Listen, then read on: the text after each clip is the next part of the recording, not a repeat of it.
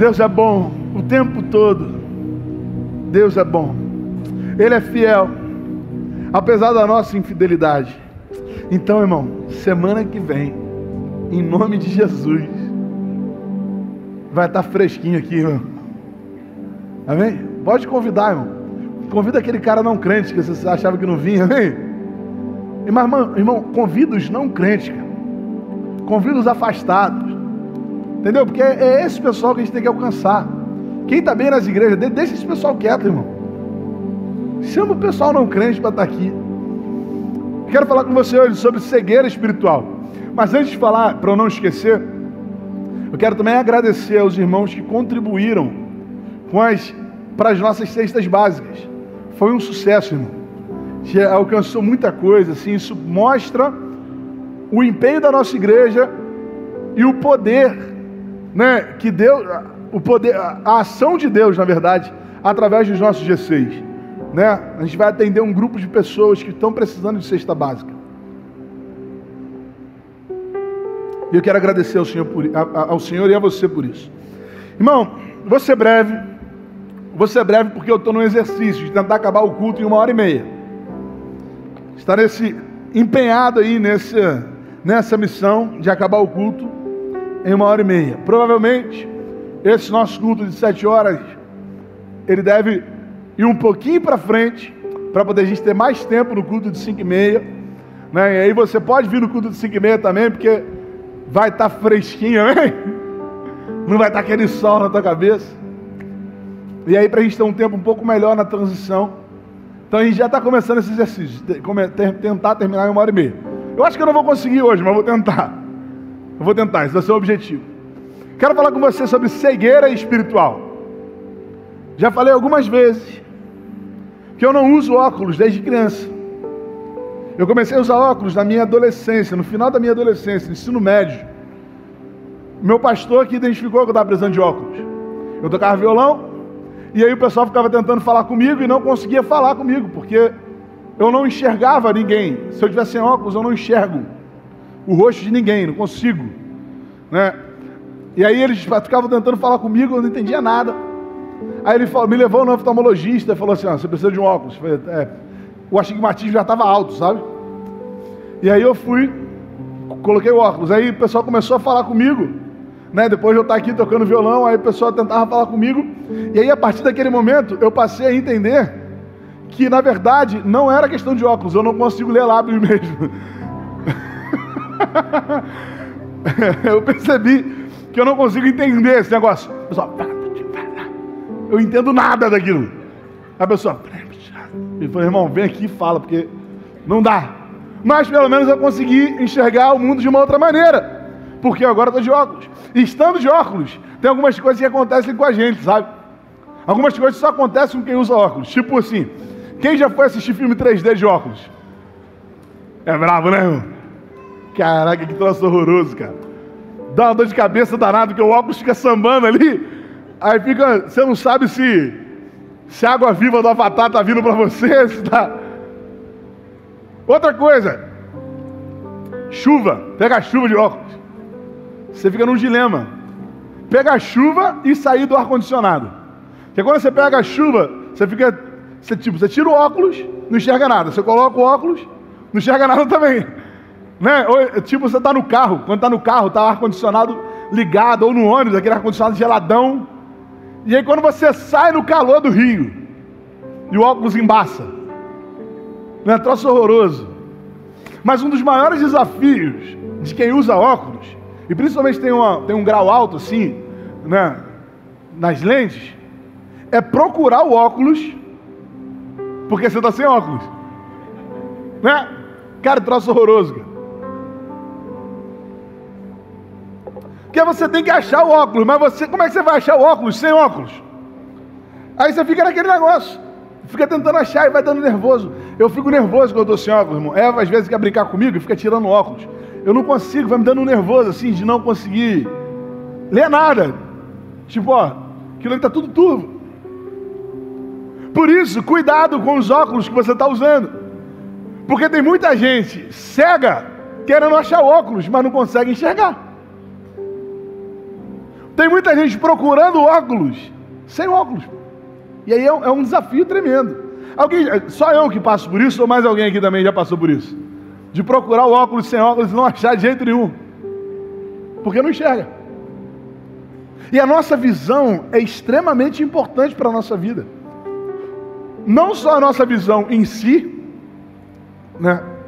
mas a gente consegue até se adaptar. Tem pessoas que conseguem se adaptar. Por exemplo, a gente tem uma irmã muito querida na nossa igreja, uma irmã que eu amo muito. Provavelmente ela está assistindo aí o culto lá na, na, casa dela, que é a irmã Lucimar. A irmã Lucimar, ela não tem a visão, né? mas serve como serve como na, na recepção, serve como voluntária, mesmo sem enxergar. Eu fui uma vez na casa dela, irmão, parecia que ela estava enxergando. Ela foi, chegou assim para mim, ela, ela, andava normalmente, naquele negócio cheio de degrau, cara, e ela andando normal. Ela, não, pastor, vem cá, tá por aqui, não sei o quê. Eu, eu pensei, eu falei, Senhor, em nome de Jesus, segura a irmã Lucimar. Não falei com ela, né? E o pior é que o que, que tinha acontecido? Ela perdeu o seu marido no período de pandemia. Né? Ele faleceu de Covid. E ela e a Iris doaram tudo o que ele tinha lá para a igreja. E aí eu fui lá. E aí ela começou a me mostrar onde estavam as coisas. Ela começou a me mostrar. Eu falei, Senhor, como é que ela sabe? Então, assim, às vezes a pessoa não tem a visão humana, mas ela se adapta. O problema é quando a gente não tem visão espiritual. O problema é quando o nosso espírito está cego também. Quando o nosso coração está fechado também. Porque aí, irmão, muda muita coisa. Jesus falando com os discípulos, num texto que eu gosto muito, já li algumas vezes, Mateus capítulo 6, versículos 22 e 23, ele fala assim: ó, A candeia do corpo são os olhos. De sorte que se os seus olhos forem bons, todo o seu corpo será cheio de luz. Mas, se os seus olhos forem maus, todo o seu corpo será cheio de trevas. Portanto, se a luz que está dentro de você são trevas, que tremendas trevas são. Tem um filme muito premiado que eu ainda não vi, deveria ter visto. De repente você já viu, chamado A Vida é Bela. Que que é esse, do que, que se trata esse filme? Eu não vou dar spoiler, é a sinopse do filme. Então, se você botasse lá no Netflix, você já teria lido o que eu vou falar. A sinopse do filme é a seguinte: um homem judeu que vivia na Alemanha no período da Segunda Guerra. E ele criava um filho, irmão. Imagina, se hoje em dia criar um filho em São Gonçalo é difícil, imagina criar um filho na Alemanha sendo judeu. Essa era a realidade dele. E ele usava de artifícios ele usava de brincadeiras para tentar fazer com que o filho não percebesse tudo aquilo que eles estavam vivendo. Tipo, se chegasse o exército alemão, ele fingia que era um, um pique-se-esconde, sabe? Para o filho não perceber, para que ele não enxergasse, mesmo vendo. Como é importante a nossa visão. Como é importante a maneira como a gente enxerga o mundo. Como é importante a maneira como a gente enxerga todas as coisas. Nós precisamos manter os nossos olhos abertos, os nossos ouvidos atentos àquilo que Deus está falando para a gente, irmão. Hoje eu quero pensar sobre isso. Jesus fala com seus discípulos um texto que é muito profundo. Ele tem uma, um diálogo com os seus discípulos. Os discípulos querem tirar uma dúvida com Jesus. E traz um ensinamento muito profundo para a gente, irmão. Dá uma olhada só. No Evangelho de Mateus, capítulo 13 do versículo 10 ao 17. Mateus capítulo 13, do versículo 10 ao 17, e como é um texto um pouco mais longo, eu vou fazer uma leitura alternada junto com você, para poder você não se distrair, amém? É, já está já tá, já tá distraído. Irmão, olha só, tá vindo um ventinho aqui, benção, hein? Acho que eu vou pregar daqui, ó. Eu vou ler os pares, vocês lerão os ímpares. Vamos lá. Os discípulos aproximaram-se dele e perguntaram: Por que falas ao povo por parábolas?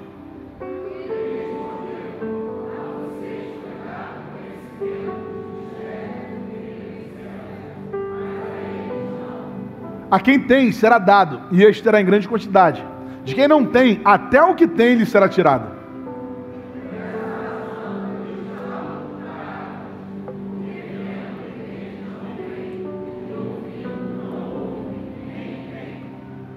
Neles se cumpre a profecia de Isaías. Ainda que estejam sempre ouvindo, vocês nunca entenderão. Ainda que estejam sempre vendo, jamais perceberão.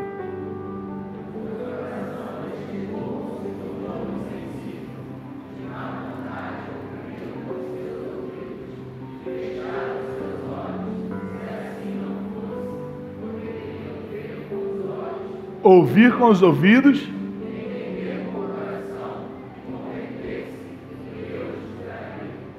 Mas felizes são os olhos de vocês, porque veem, e os ouvidos de vocês, porque ouvem.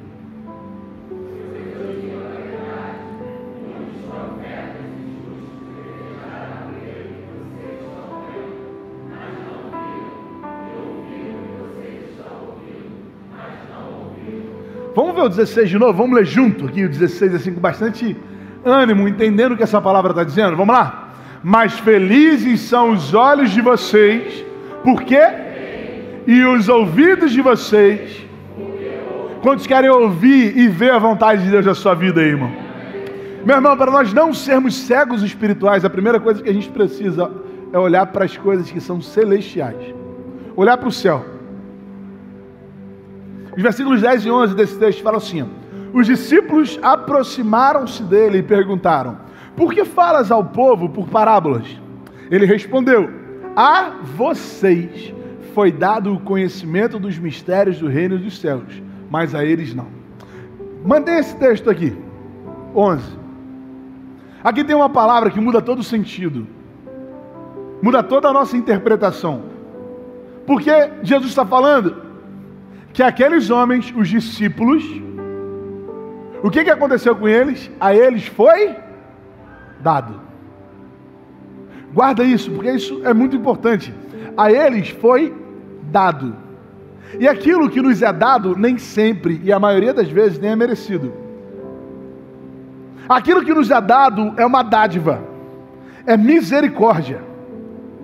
Porque quando você recebe o seu salário, o seu salário não foi dado. O seu salário foi tomado. Você fez por merecer. Não, te, não fizeram um favor para você falaram assim: faz o seguinte, pô, vou te dar aí para quebrar seu galho. Não. É dado para você quando, sei lá, você tá, é, trabalhou para receber um mês e o patrão foi lá e mandou dois meses, hein? Fica um recado aí para os patrões que estão nos assistindo. Você mandou essa live para o seu patrão? Tá vendo? Perdeu a oportunidade, viu? Aí você vai olhar e falar assim: Poxa, me foi dado. Porque aquilo que é celestial não é por merecimento, é por misericórdia. Aquilo que nós recebemos não é por formação acadêmica, por exemplo. Não é assim, aquele, aquele cara leu tanto, estudou tanto, sabe, aprendeu tanto sobre teologia, que eu vou fazer o seguinte: já que ele está estudando tanto teologia, eu vou revelar um negocinho diferente para ele. Irmão, não é isso. Não é isso. O que nos é dado é dado por misericórdia. E se nós recebemos algo por misericórdia, é porque nós suplicamos, porque nós pedimos, nós imploramos. Teve um homem muito, muito capaz assim, bem formado academicamente, sabia muito sobre teologia, sabia muito sobre a Torá, que ele não entendeu o que Jesus estava querendo dizer. Lá em João, capítulo 3, versículos 10, 11 e 12, você vai ver um fragmento do diálogo de Jesus com Nicodemos. É um diálogo muito profundo, que se você ainda não leu, vai lá e leia, irmão. É muito importante você conhecer esse texto. Completo, né? Mas esse fragmento que eu quero passar com você fala assim, ó. Você é mestre Israel e não entende essas coisas? Asseguro que nós falamos do que conhecemos e testemunhamos do que vimos, mas mesmo assim vocês não aceitam o nosso testemunho. Eu falei de coisas terrenas e vocês não creram. Como crerão se falar de coisas celestiais? Nicodemos era um homem capaz, irmão. Nicodemos era um homem pronto. Nicodemos era um homem, era um teólogo. Mas Jesus está falando assim, Nicodemos, você estudou demais. Você estudou pra caramba. Jesus não falou caramba, tá, irmão? Você estudou muito. e não consegue entender. Eu estou falando de coisas simples com você. Se eu for para aquilo que realmente é profundo, você não vai entender. Tem muita gente querendo entender o céu com os olhos da terra. Tem muita gente querendo entender o que é espiritual com aquilo que é material. Irmão, não é a nossa capacidade. Aquilo nos foi dado, nos foi entregue através da dependência. Quando a gente fala sobre dependência hoje, a gente pensa súplica, implorar. É isso que eu estou falando. Se humilhar. Porque tem um monte de gente que não quer se humilhar, irmão. Né? Tem um monte de gente que fala, não, não estou aqui para me humilhar. Tá sim, irmão. Não queria te contar isso, mas você está aqui para se humilhar. Tá, mas vou me humilhar diante de Deus e diante dos homens. Diante dos homens também. Diante dos homens também. Considerem os outros superiores a si mesmo. Sabe o que é isso? Falar e se humilha. Vai lá e se humilha. Pede perdão, você estando certo. Para de ser cabeça dura. E aí, através da oração, é, a oração é o instrumento de Deus para abrir o nosso coração. Não termina 8 e meia, nem de jeito nenhum. Estou vendo ali 8 e 17, grandão na minha frente. Abrir o coração. Paulo escreveu na igreja de Éfeso, no capítulo 1, versículo 18 e 17, fala assim: ó, Oro também, para que os olhos do coração de vocês sejam iluminados, a fim de que vocês conheçam a esperança para a qual ele os chamou, as riquezas da gloriosa herança dele nos santos e a incomparável grandeza do seu poder para conosco, os que cremos, conforme a atuação da sua poderosa força. Como Paulo começa falando no versículo 18, olha, olha, olha, olha o verbo que Paulo usa. A primeira coisa que Paulo fala é o quê? Qual a primeira coisa? Oro. Sabe o que é oração? Dependência. Oração é dependência. Oração é reconhecer a sua pequenez, reconhecer o seu tamanho diante de um Deus tão grande. Deus escolheu entregar isso a quem não merecia, mas pedia. Não dá para a gente compreender Deus pelo nosso próprio, pelo nosso próprio entendimento. Mateus capítulo 11, versículo 25. Jesus também falando aos seus discípulos, fala assim: ó, naquela ocasião Jesus disse: Eu te louvo, Pai, Senhor dos céus e da terra, porque escondeste essas coisas dos sábios e cultos e as revelastes aos pequeninos. O mesmo Mateus fala que o reino dos céus pertence aos pequeninos. O mesmo Mateus fala que se nós quisermos pertencer ao reino, se nós quisermos entrar no reino, nós queremos ser como, nós precisamos ser como os pequeninos, como uma criança. Eu já falei isso aqui algumas vezes. Qual é a característica de uma criança que faz ela digna de entrar no reino? Digna entre aspas, sempre. Qual é? A dependência. Porque nem toda criança é humilde. Você já conheceu criança que não é humilde? Já conheceu criança arrogante, sim ou não? Você já conheceu criança que guarda rancor no seu coração? Já conheceu criança que não se arrepende? Então, nem toda criança, nem toda criança, nem toda, a maioria, beleza, mas nem todas as crianças têm essas características que a gente fala. Inocência. Nem toda criança é inocente, irmão. Como nós gostaríamos que toda criança tivesse a inocência dela. Mas infelizmente, essa não é uma realidade. Nem todas as crianças são inocentes. Mas todas as crianças são dependentes. Uma criança às vezes não é inocente, mas ela nunca vai conseguir se virar sozinha. Ela pode resolver uma coisa ou outra, mas vai ter uma hora que ela vai ter que pedir a um adulto. E geralmente é um dos seus pais. Se você quer ter os seus olhos abertos, se você quer ter os olhos, né, ver e ter os teus olhos naquilo que é celestial, então, meu irmão, peça a Ele, dependa dEle. Esteja focado naquilo que é celestial também, porque tem muita gente que quer viver as coisas dos céus e só consome coisa dessa terra, irmão. Os livros que você lê, as músicas que você ouve, as pessoas que você ouve, tudo isso influencia na nossa formação, irmão. Tudo isso vai formando a nossa lente, a lente dos nossos óculos. Nós precisamos ter os nossos olhos abertos, os olhos dos nossos, do, nosso coração, para que nós possamos ver aquilo que ninguém vê. Para nós não sermos cegos espirituais, nós não podemos permitir que o nosso coração se acostume com aquilo que é celestial. O versículo 15 desse texto que a gente leu fala assim: ó, Pois o coração desse povo se tornou insensível. Mateus 13, 15. O coração desse povo se tornou insensível. De má vontade ouviram com seus ouvidos e fecharam seus olhos. Se assim não fosse, se assim não fosse, eu poderia, poderiam ver com os olhos, ouvir com os ouvidos, entender com o coração e converter-se, e eu os curaria. Esse texto é um dos textos usados para ter como base de defesa que Deus tenha escolhido alguns e não a outros. Se você entende dessa maneira, irmão, respeito, eu não entendo assim.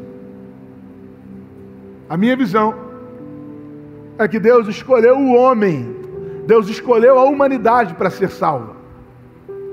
E Ele está esperando aqueles que não fecharam os seus olhos e não taparam os seus ouvidos e não se tornaram insensíveis àquilo que ele estava fazendo. Porque dá uma olhada aqui no texto mais uma vez. Fala assim: se assim não fosse, eles poderiam ver com os olhos.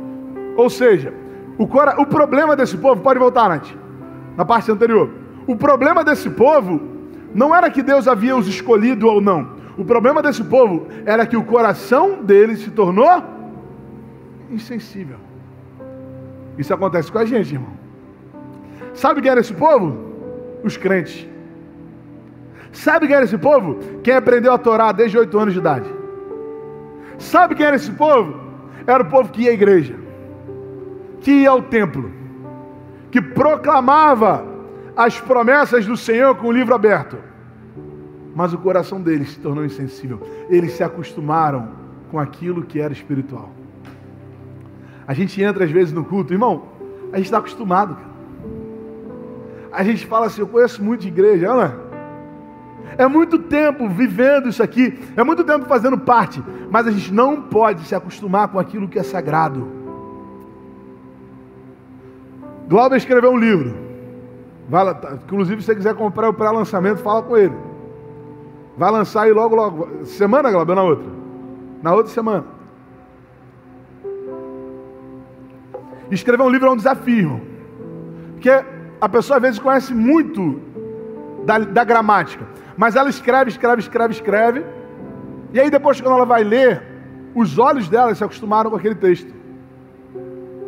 Aí o que, que você faz? Você pede para uma outra pessoa ler. Que essa outra pessoa ela vai ter os olhos mais fresquinhos, assim, sabe?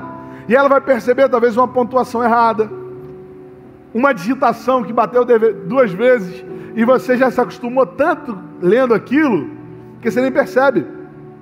Você tem que pedir para outras pessoas irem te ajudando, sabe? É se acostumar com aquilo. Vou dar um exemplo aqui, um exemplo assim, bem prático, fácil de todo mundo entender. Há alguns anos atrás, há uns três anos atrás, Um clube carioca foi campeão de um título muito importante. Até o Flamengo foi campeão da Libertadores, irmão. Eu sei que a maioria aqui não teve essa experiência e tal.